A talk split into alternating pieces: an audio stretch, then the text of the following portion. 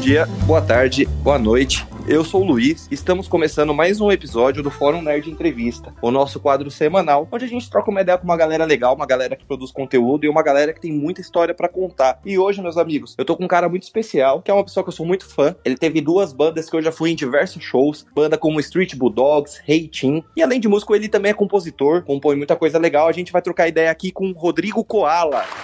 É comigo, é comigo.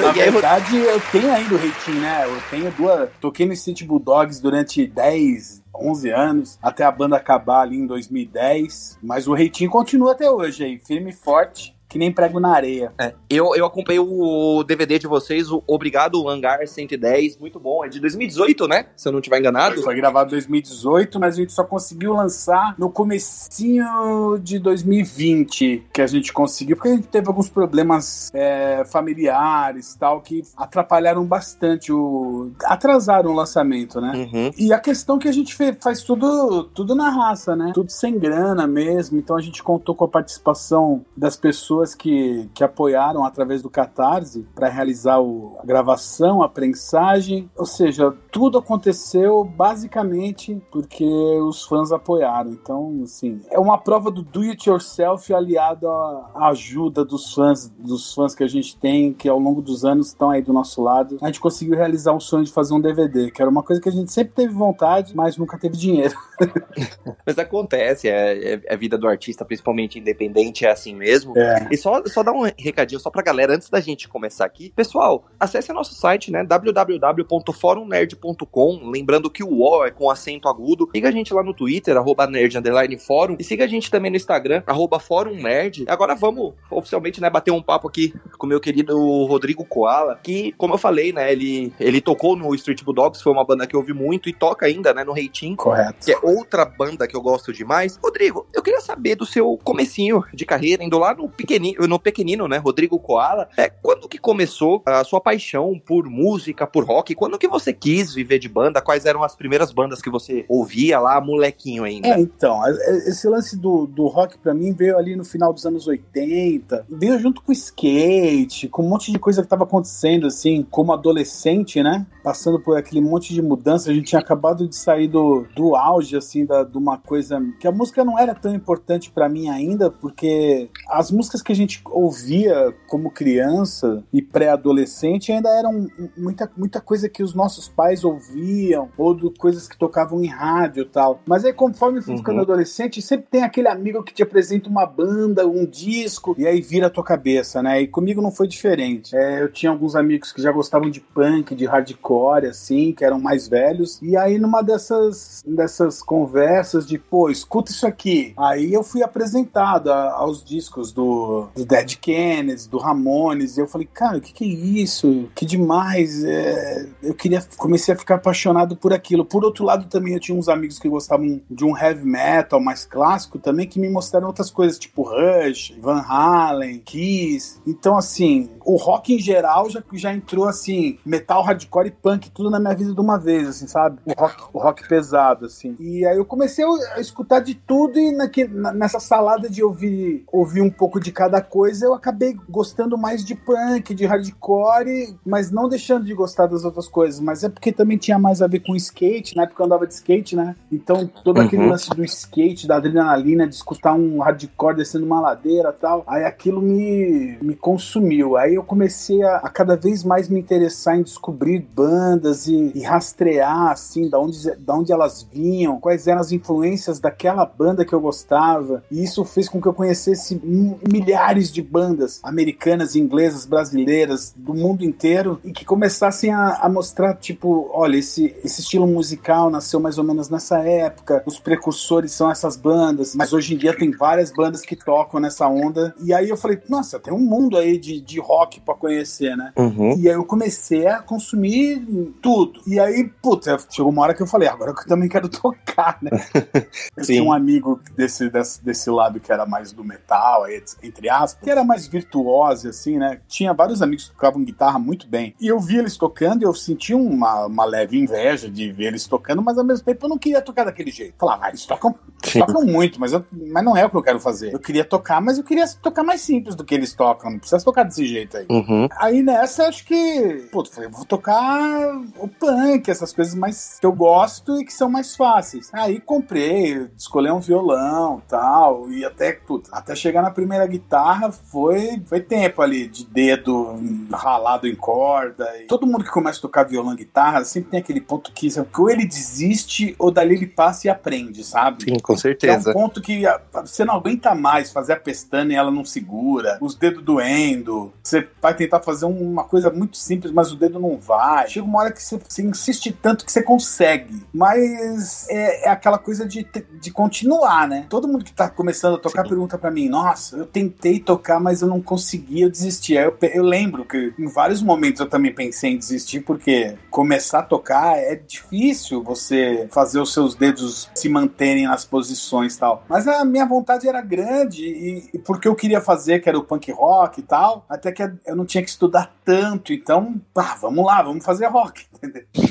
uma coisa que eu acho muito legal, que é uma coisa que eu sinto falta, hoje eu tenho 29 anos de idade, né, então toda a minha adolescência eu peguei com bandas como, como Reitin, CPM 22, cara, diversas bandas surgindo, fazendo muito sucesso, e naquele momento, ainda antes um pouquinho, vocês pegaram uma cena underground muito foda, né, que vocês tocavam, por exemplo, em casas como o Hangar 110, pra quem não conhece, tá, o Hangar foi uma das maiores casas de São Paulo, talvez a maior, da cena independente, todas as bandas que vocês ouviram aí, que tocaram na TV, como CPM 22, como Reitin, como, sei lá, NX0, essas bandas assim, tudo tocaram lá, tudo começaram tocando no Hangar. E como que foi essa cena? Porque hoje em dia, muita gente diz que o rock, principalmente aqui no Brasil, ele morreu e é uma coisa que eu discordo completamente. É. Só que o rock, ele não é mais um ritmo mainstream, ele não é aquele ritmo que tá na mídia. Na época que eu era adolescente, tinha MTV, que ajudava muito, né? Sim. A diversas bandas aparecerem. Hoje em dia não tem mais, então essas bandas vivem da internet especificamente. Mas como que foi para você aquela cena com tantas bandas surgindo e, e, você que devia ser amigo de diversas dessas bandas começaram junto tocando? Como que foi essa experiência? Então, acho que são momentos da história assim que acontecem. Como deve ter acontecido, sei lá, é devido à proporção, óbvio, mas sei lá, Seattle, quando aconteceu o grunge. Acho que foi uma coisa que ninguém tava esperando e ao mesmo tempo muitas bandas ali estavam tocando para se divertir e alguma coisa começou a acontecer. Quando as, aquelas bandas se deram conta, já estava acontecendo. Eu uhum. acho que no caso da gente aqui foi a mesma coisa, assim. Quando eu me dei conta que algumas bandas estavam ficando maiores, assim como o CPM, principalmente o CPM, acho que foi a primeira, primeira banda que ficou realmente grande do underground, assim, foi muito de uma hora para outra.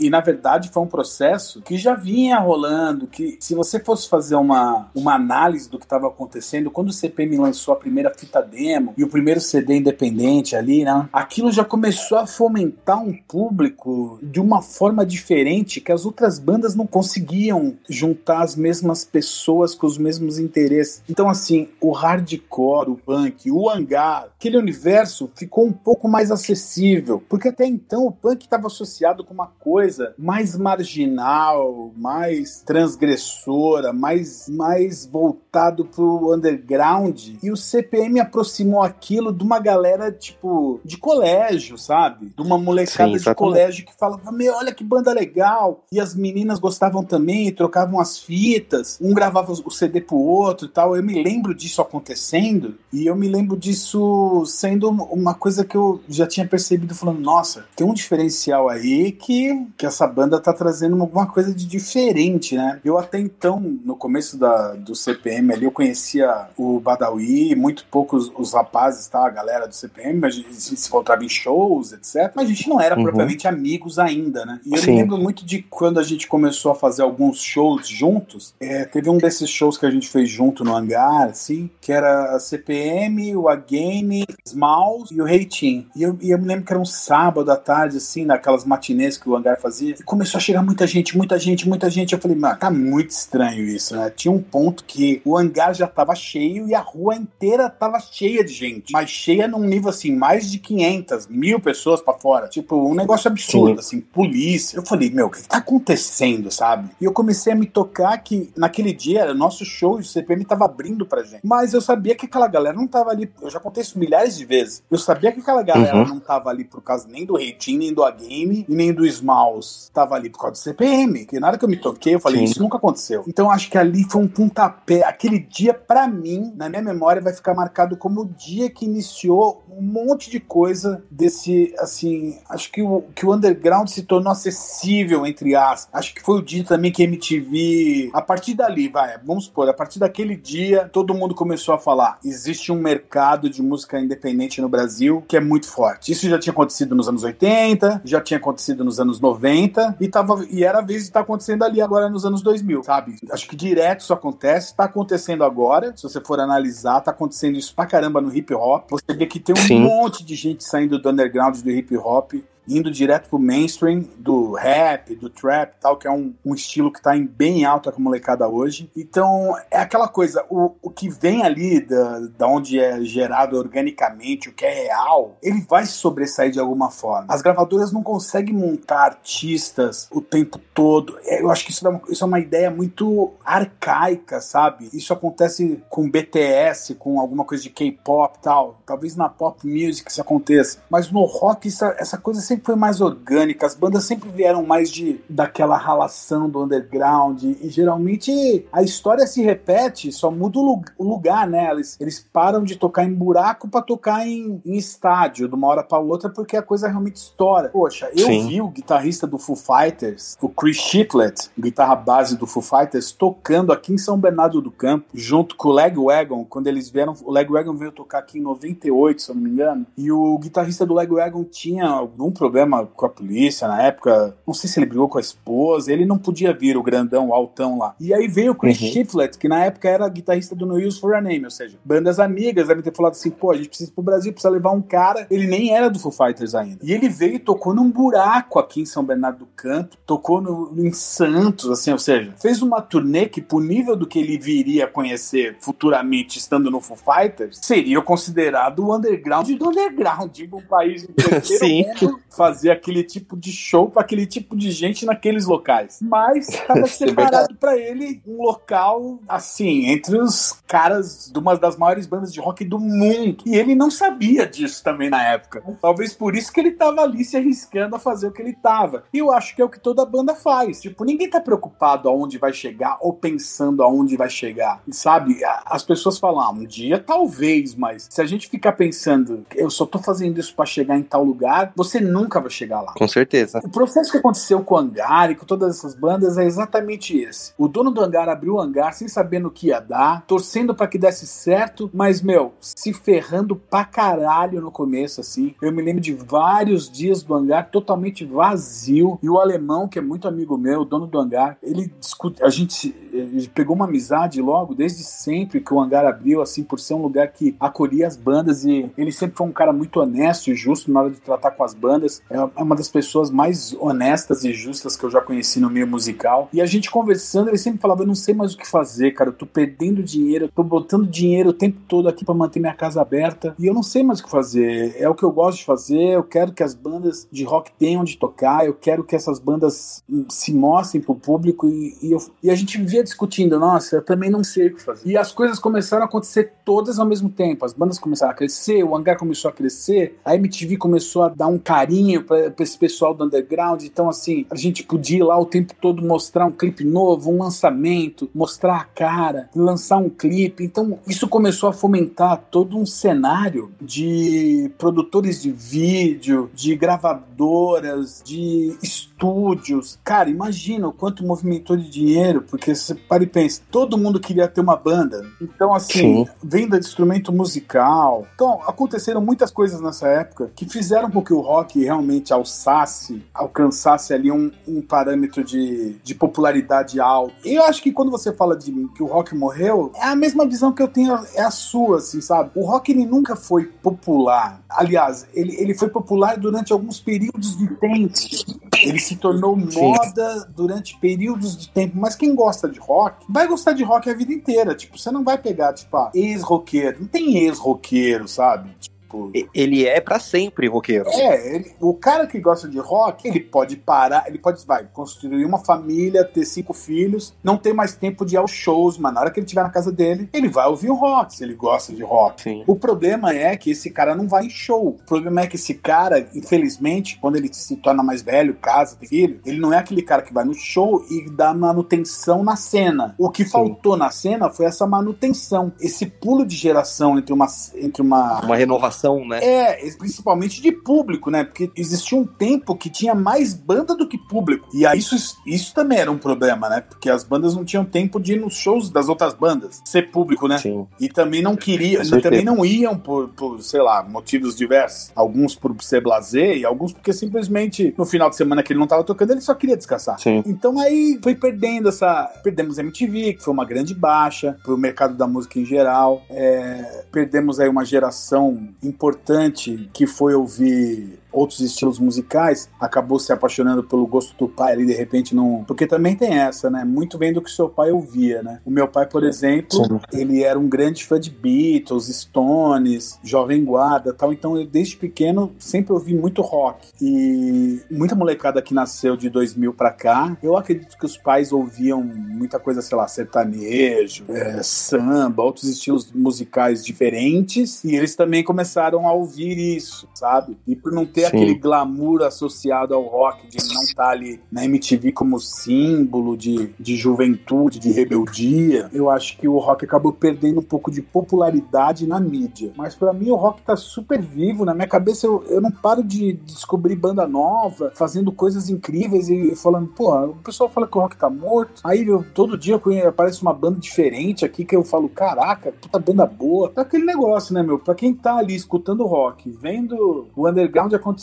ralando, esse papo de rock tá morto é relativo. A gente sente que tem menos público, mas isso não quer dizer que o rock morreu. Quer dizer que o público hoje tá em casa comendo pizza assistindo Netflix. Que uma coisa é você pegar o começo dos anos 2000, que não tinha iFood, não tinha Uber Eats, não tinha nada, e o cara falava o quê? Pô, pra, pra encontrar os meus amigos não tem lugar melhor do que um show de rock com uma cerveja gelada. Hoje o cara liga e fala, Exatamente. "Meu, galera, vem pra casa que a, a cerveja tá na geladeira, o rango eu peço pelo iFood, o filminho tá aqui, ó, a gente vê um show no YouTube, ou seja, ficou tudo muito pra dentro de casa. O cara não precisa sair. Sim, muito, ma- muito mastigado, muito fácil É, o cara também, não né? precisa sair. Porra, hoje em dia o cara pra paquerar uma mina, o cara tem até aplicativo. Se a gente não fosse na balada, a gente não Foda. conhecia a mulher. Se a gente não fosse no Exatamente. show, a gente não conhecia a banda. Sim. Sabe? Então, assim, a busca ficou diferente. Hoje o cara tá tudo a um clique de distância. Isso faz com que tudo perca um pouco de sentimento, de valor também. Ah, eu escuto a banda que eu quiser, é só um clique. E eu nunca mais quiser clicar nela, eu nunca mais clico. Eu sempre falo, meu, eu cansei de comprar CD que na primeira ouvida eu achava meia boca. Aí eu tinha, eu falava, pô, comprei, né, meu, gastei mal grana, vou ouvir isso aqui de novo. Aí eu vi e falava, caraca, isso aqui é genial. De repente tem um disco que precisa de mais de uma ouvida pra você entender. E hoje em Sim. dia os artistas não podem se dar esse luxo. Eu trabalho em gravador, eu sei a pressão que é pra você escrever hit, etc. Eu sou compositor, né? Trabalho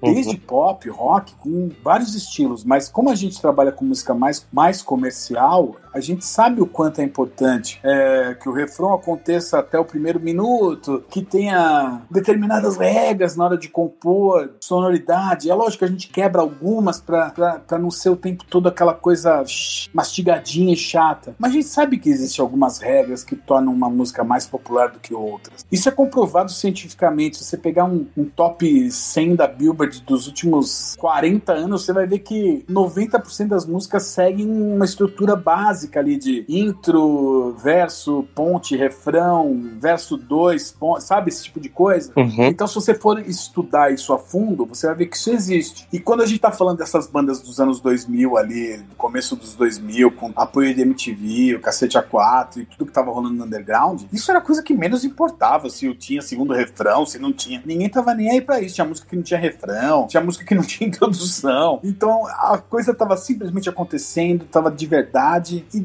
guardada as devidas proporções, é aquilo que eu falei. É como grunge, é como vários movimentos que aconteceram musicalmente. Acho que as pessoas só dão noção depois que eles realmente já, já rolaram, já estão assim, ou até depois que eles acabaram, que quando acabou, começou a, a diminuir, muita gente começou a sentir, putz, estão perdendo alguma coisa. Não, vocês já perderam faz tempo. Isso é só o eco do que já estava acabando, acabando, sabe? Então Sim. vamos se reinventar. Tipo, por que parar de tocar? Porque se você gosta de tocar, você não vai parar de tocar porque o público diminuiu. Você vai continuar tocando para um público menor. É, tipo, é o meu ponto de vista. Sim, concordo plenamente também. Mas eu conheço muita, muitas bandas, muita, muitas pessoas que falaram assim: ah, o público diminuiu, então eu vou acabar com a banda. Eu, cada um, cada um uma escolha, né? A minha escolha foi continuar. Eu sei o preço que eu pago por isso, às vezes é muito difícil manter isso até hoje, mas o prazer continua sendo o mesmo. Então, a gente sempre fala, dentro do reitinho, a gente sempre fala os quatro um pro outro. Enquanto a gente conseguir dar risada do que a gente tá fazendo e se divertir, tipo assim, enquanto eu entrar numa van, olhar pra cara dos outros três que tá lá dentro, da equipe, etc, e falar, vambora pra mais um final de semana de show, e a gente rir um do outro e falar, meu, que legal, isso vai acontecer. No dia que a gente falar, meu, não é mais legal, não importa se o rock vai estar tá em alta, se vai estar tá embaixo, não importa nada. A banda vai acabar. Uhum.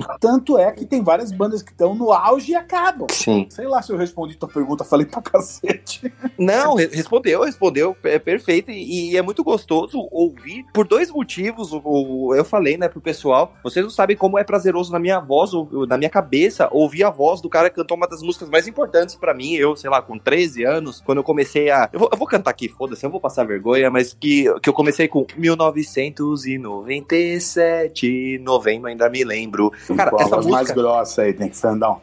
1997, novembro, ainda me lembro. É, é que eu, eu, nunca cantei na minha vida, eu sou um mero baixista fracassado aí na vida, né? Eu nunca soube cantar, mas, cara, essa música, ela era tão incrível e ela me trouxe uma, uma sensação que, eu não sei, eu acho que descreve, descreve muito os anos 2000, de uma forma geral, que, sei lá, eu lembro que quando essas bandas surgiram, uma galera, uns roqueirão, mas das antigas, que não levava a sério, porque a gente. Porque essa geração falava muito de relacionamento, falava muito dessa coisa de colégio, Sim. como você mesmo disse. Eu acho Sim, que. cara, engraçado, eu tenho, eu tenho um feedback dessa galera mais velha hoje, que, né, que nessa época eram os mais true, assim, né? Que não gostava, né? Tipo, tinha uma resistência. Sim. Eles, não, não, isso daí é muito pop, vocês estão fazendo emo, não sei o quê. Tinha tudo esse lance. Sim. E hoje em dia, muitos deles vão nos shows e tem um revival assim, fala, pô, meu, naquela época eu não entendi as paradas, eu tava com a cabeça em outro lance, mas, pô, acho legal pra caramba o que vocês fazem, pô, tô curtindo pra caramba agora os CDs das antigas tal. Então acho que as pessoas vão se descobrindo ao longo da vida também, sabe? Sim, eu, eu tenho.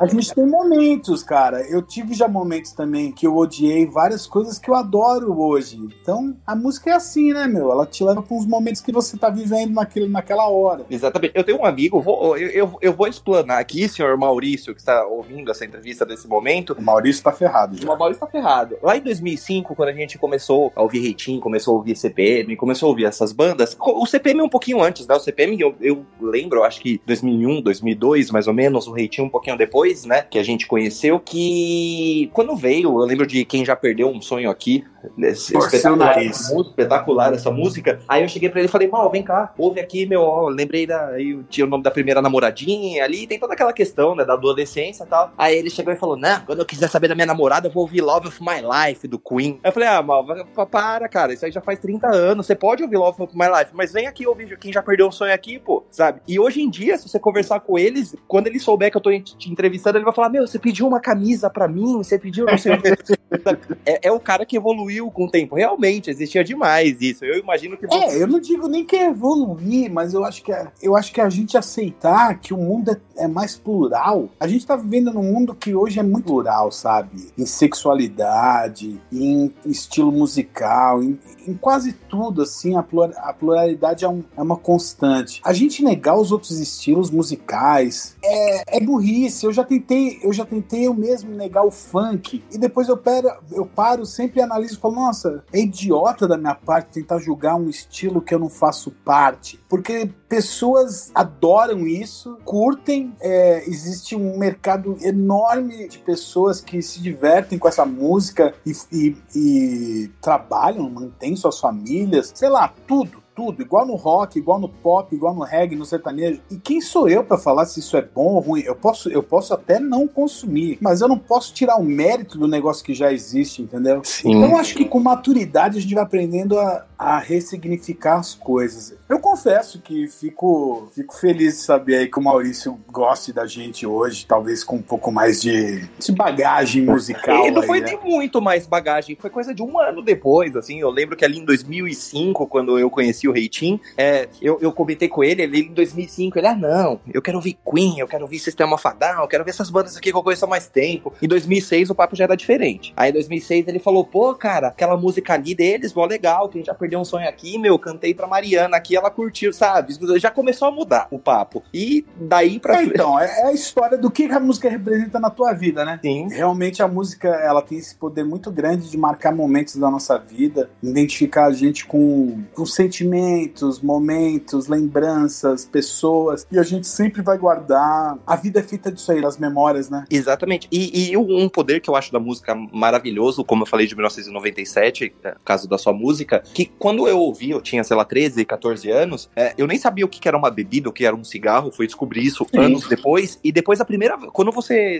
Eu, eu sou um fumante, né? Infelizmente, admito, Eu tenho sou esse esse. erro. E agora eu sou esse fumante. E conseguiu, graças a Deus, parar. Consegui, graças ao vape. Aí, o que que acontece? Quando você vai, você tá num momento, você tá fumando um cigarrinho ali, você ouve a música, aí você começa a raciocinar, você é mais velho, com uma maturidade um pouco maior, você entende que, porra, essa música fala muito mais coisas do que você, do que eu, no caso, sabia ali com 13, 14 anos. E isso eu acho sensacional. Eu queria até emendar uma pergunta agora, Koala, pra você. Você é um puta de um compositor, né? Como que é, não só pro Reitinho, pra diversas outras bandas, você compôs músicas do CPM, você compôs música até, se eu não estiver enganado, pra banda Glória, né? Também, Puíra. e, e pro IRA, exatamente. Como, como que, for, que funcionava esse processo? Por exemplo, você compunha. O primeiro passo da sua composição era você tentar encaixar pra sua banda? Ou você já tinha aquela coisa, não, vou tentar compor uma música aqui pros meus amigos? Como que funcionava? Não, não. Eu, eu nunca compus nada assim. É, é sempre foi um pedido, sabe? Tipo assim, ó, o CPM falava assim: pô, faz uma música pra gente. Uhum. Aí eu tentava fazer uma música pra eles. Eu nunca Ah. pensei pra mim. Entendi. Sempre já era pensando pra eles. Então eu já pensava no andamento, favoreceria eles, num tom que de repente fa-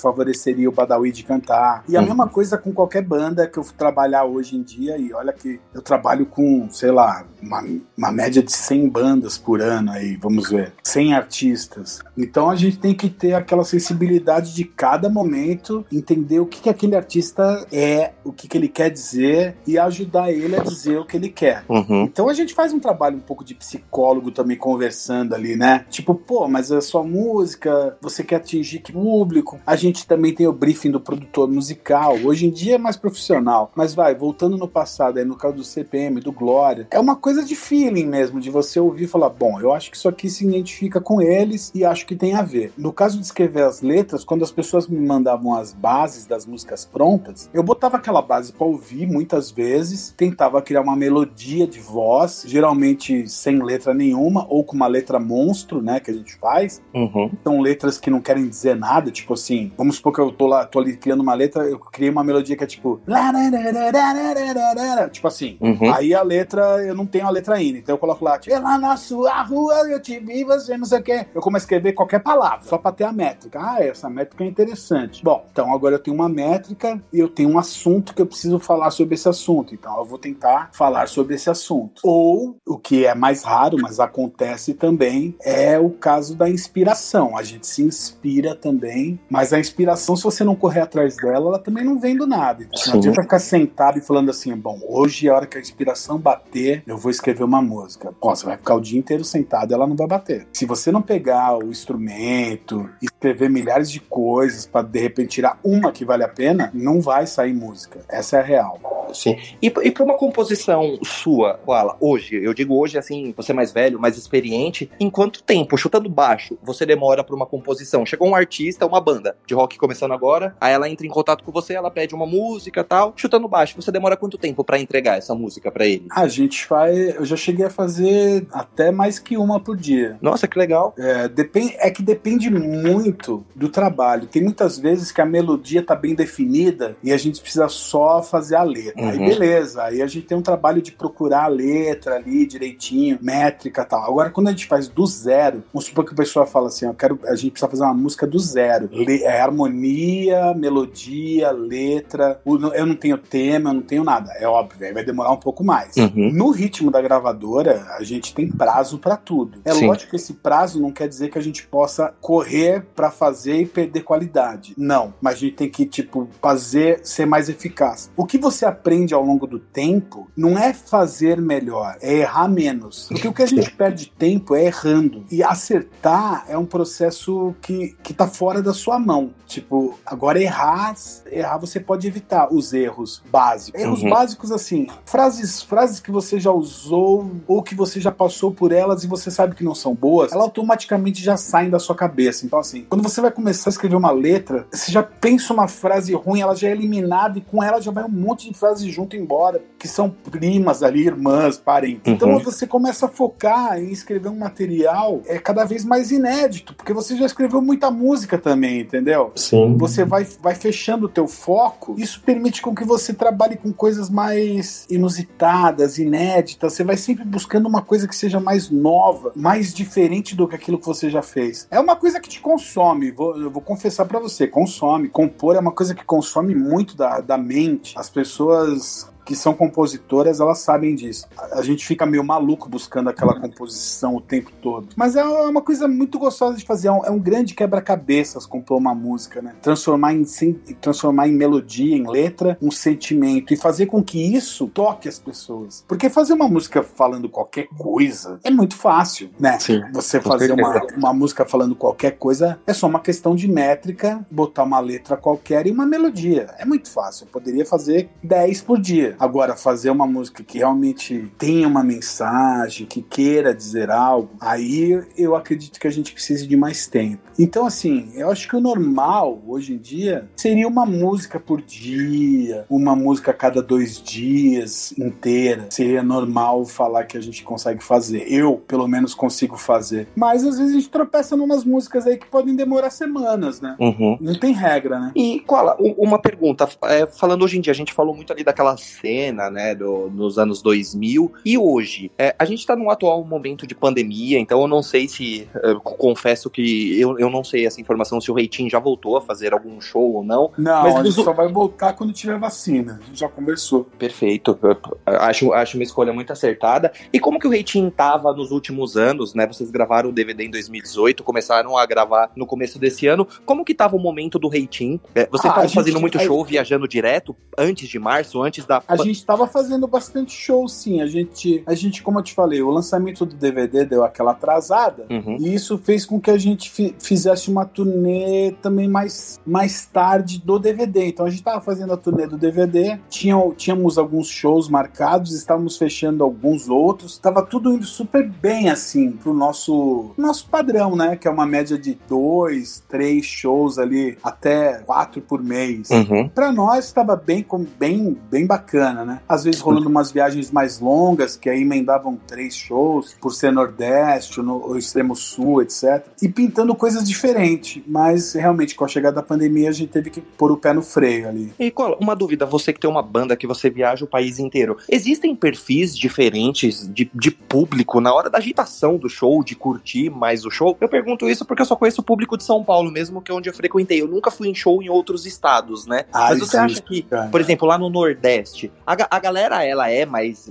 Ela curte mais o show. Por, por que, que eu faço essa pergunta? É uma pergunta até meio bosta, você se. Até tô pedindo desculpa, já que a pergunta é ruim. Mas Não, a pergunta é boa. É, porque o que, que eu vejo? Eu vejo muito vídeo de bandas antigas que, que o público brasileiro ele era espetacular. E hoje em dia a maior parte da galera se preocupa muito em filmar, em tirar foto do show. Então você acaba perdendo aquele calor, né? A plateia pulando tal. Mas aqui no Brasil, você sente diferença de, do determinado local que você toca? O público ele entrega mais um tesão mesmo de estar tá ali? Sim, em alguns lugares. Isso depende muito do evento, depende muito da faixa etária daquele show, é, do local também. Assim, o público geralmente aqui em São Paulo, ele, ele, é, ele é mais agitado para show gringo, assim, sabe? Acho que para show nacional ele tá sempre mais na dele, assim, eu não sei meio que sacar a mística disso. Eu sei que, por exemplo, assim, Curitiba hoje é um lugar assim excelente para tocar, uhum. pra gente, tá? Sim pro Reitinho eu posso dizer que talvez seja a cidade número um do Brasil, sim, junto com São Paulo, que se a gente vai é, é muito legal. Agora, Nordeste, o que acontece? Norte e Nordeste, existe aquela carência de a gente não ir com tanta frequência. Então, quando a gente vai, ou é a primeira vez que a gente tá indo na, em alguma cidade, é óbvio que a gente vai encontrar um monte de gente que tá ali, meu,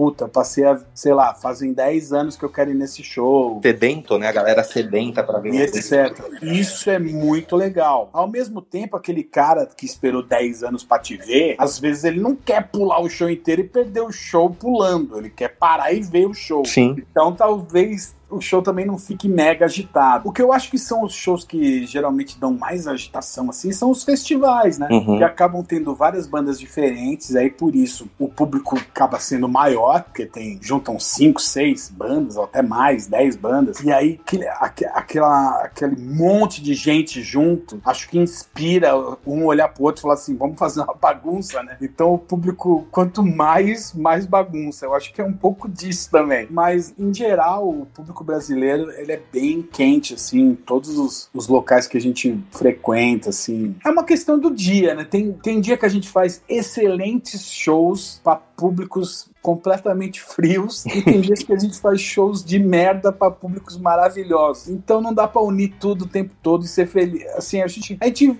é feliz com o que tem na hora, mas a real é essa.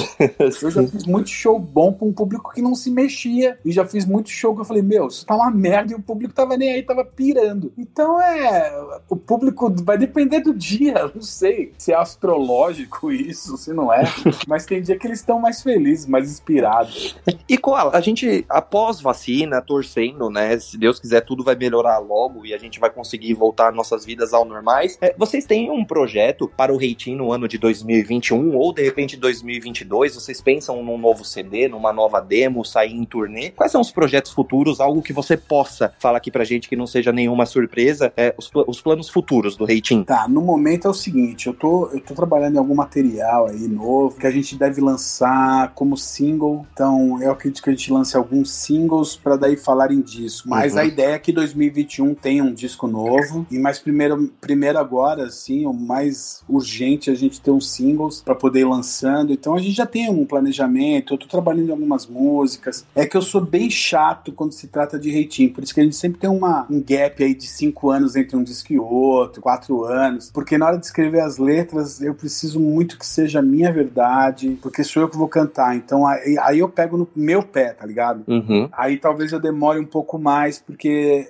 é um negócio que eu sei que eu vou ter que carregar na minha voz durante um, muito tempo fazendo show. Então aí eu sou bem chatinho. Mas é a ideia é essa, né? Lançar material, gravar material em vídeo pra botar na rede pra galera poder assistir em formato de show, enquanto os shows não voltam. Eu acho que quando os shows voltarem, se voltarem com força total, o que não vai faltar é festival e oportunidade pra gente fazer show. Eu tenho mais medo de, de, de quanto tempo vai demorar para as pessoas voltarem a acreditar que é seguro ir a um show. Exatamente, é. Ou se elas vão querer voltar a ir a shows. Também tem essa, né? Porque talvez seja uma mudança aí no mercado que mude tudo, mude o jeito das pessoas consumirem música ao vivo. A gente não sabe. Eu sei, e você sabe também, que nada vai substituir assistir um show ao vivo num local. Com Mas se, se isso acabar é, e, e- e acontecer alguma outra coisa que a gente não prevê, a gente vai ter que saber nadar nesse, nessa direção dessa correnteza nova. Falando em correnteza nova também, Koala, a pandemia muito se popularizou a questão das lives, né? Você ou o. Ritinho, vocês aderiram? Vocês chegaram a fazer lives, parceria com alguns outros artistas, ou vocês ficaram, ficaram mais quietinhos? Não, a gente fez algumas lives. O grande problema do Reitinho é que todo mundo mora longe. Hum, E a gente não tem, nem todos têm os equipamentos necessários para poder fazer a captação, etc, para a gente poder fazer lives com mais frequência. E todo mundo tem que estar convivendo com pessoas de risco. Por exemplo, São Rizal mora com a avó dele, que já é idosa. Eu também, e todo mundo tem filho pequeno. Então, assim, todo mundo tentou evitar as exposições que, que não eram necessárias. Então, a gente fez algumas é, que deram certo nesse esquema, cada um grava na sua casa e junta. Eu fiz algumas voz e violão sozinho, representando a banda, mas é aquele negócio, a gente não fez tantas. Tem gente que tá fazendo muitas, né? Sim. Por ter o acesso a, a equipamento também, né? Eu fiz uma. Eu fiz uma. Fiz, fiz participação na, na quarentena do Lucas que ele fez. Eu, eu mandei para ele o vídeo, a música, ele editou tudo lá, fez todo o trabalho braçal, assim, e a gente fez uma. E ele cantou junto, pô, foi legal pra cacete. Então, assim, são maneiras de interagir que a gente não conhecia, sabe? Uhum. Então, aí nesse momento de pandemia, a gente tá sempre atento ao que dá para fazer com, com o que a gente tem em mãos, né? Uhum. Eu, eu, vejo que o Lucas do Fresno, sim, ele é um dos caras que mais gerou conteúdo e mais tá gerando conteúdo com, com a banda. Lógico, ele tem um know-how e tem o um equipamento, tem tudo, mas principalmente ele, ele tem ideias do que fazer, coisas diferentes. Então ele tá botando muito projeto para rolar, assim, sabe? Sim. Eu acho que as bandas têm que se inspirar em pessoas como ele, assim, que estão achando alternativas de, de continuarem fazendo, produzindo, lançando música no, no pior cenário possível. Então, dá pra gente fazer muita coisa. E muita coisa a gente tá aprendendo a fazer porque tá tendo a pandemia também, senão a gente estaria ali fazendo a mesma coisa de sempre. Então, por um lado, tá ensinando também a gente, pra gente que é possível fazer muita coisa sem fazer show, que é possível lançar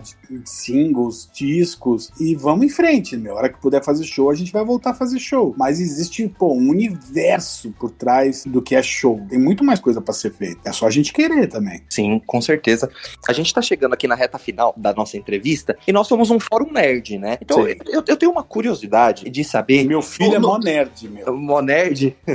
Nossa, um otaku de primeira. é, tem um otaku que é da nossa equipe que ele fala que ele é um otaku sujo e fedido. Nossa, Seu filho é desses um... também? Ele acompanha tudo, sabe tudo? Não, ele não sabe nada, mas ele é um nerdinho. ele, ele tem nove anos só, né, meu? Mas ele é um nerdinho, assim, nerdinho dos videogames. Gosta dos videogames velhos. Eu falo, meu, moleque, esse videogame já tem 40 anos. Ele sabe os jogos do, do, do Sega, do Genesis. Eu falo, meu, nem eu sei. Por que, que, você, por que, que você quer jogar esse jogo? Ai, pai, eu queria jogar aquele jogo do, do Atari. Eu falei, meu, Atari, você tá louco. E, e, claro, e você? Você, você? Você tem alguma coisa nerd assim no seu coração, seja de videogame? Muito. Eu sou os videogames antigos ou filmes e séries. E você, Não, eu, eu sempre falar. gostei de videogame, né? Sempre uhum. gostei, desde moleque assim. E até hoje eu jogo videogame todo dia. Então, todo dia tem uma hora do meu dia, geralmente à noite ali, que eu dedico a jogar videogame. É, o que que você joga ainda joga até hoje? E o que que você jogava quando você era moleque? Assim, você era muito fã? Cara, eu sempre fui apaixonado por jogo de tiro. Ou jogo de jogo tipo GTA, sabe? Uhum. De fazer missão, assim. Eu joguei muito, vamos fazer num retrospecto aí, se a gente for pegar, de pivetão, assim, eu gostava muito de River Raid e, e Pitfall do Atari. Aí, de, aí, depois, puta, teve um momento que eu parei ali de, de jogar videogame, que eu acho que eu comecei a beber. depois, quando eu retomei, já nos anos 90 ali, pra frente, aí eu jogava muito jogo de computador também. Eu joguei muito Quake, muito Doom.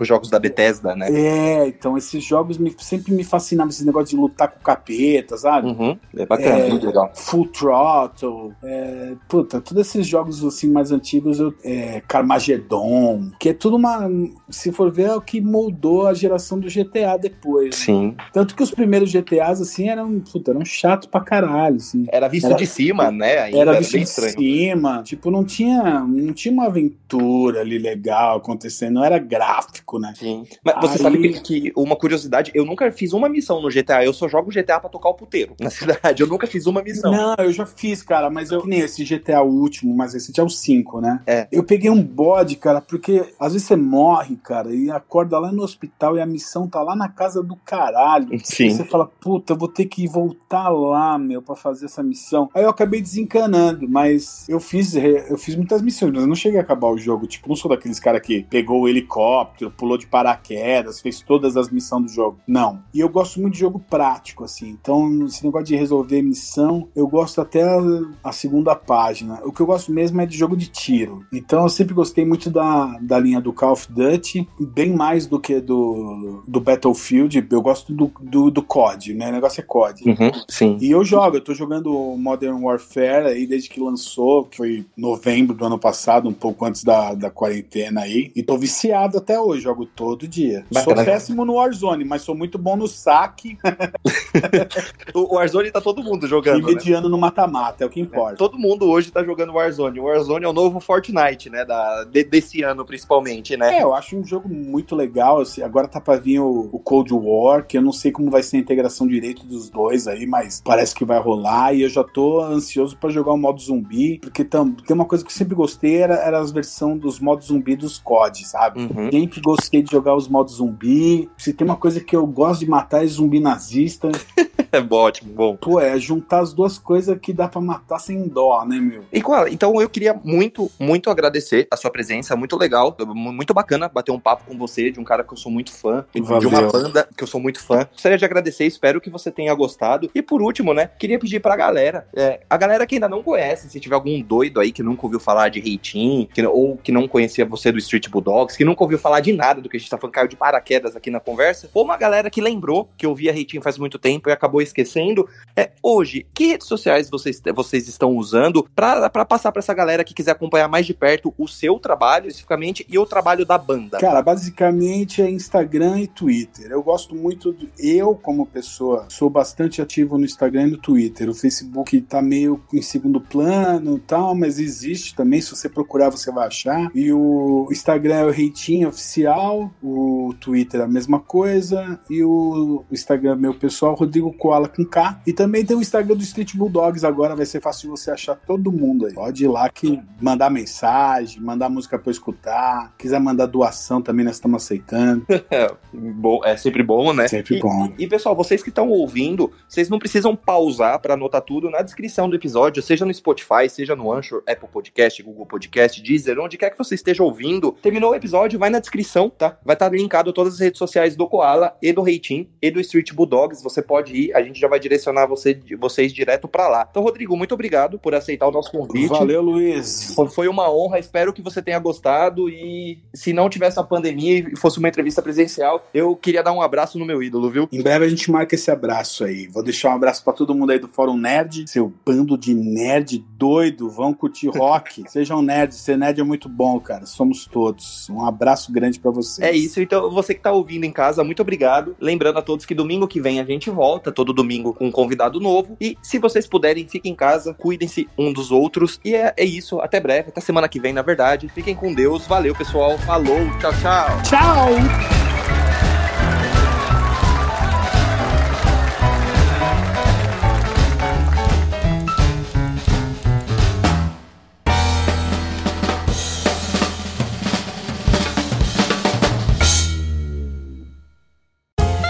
Podcast foi editado por Léo Oliveira.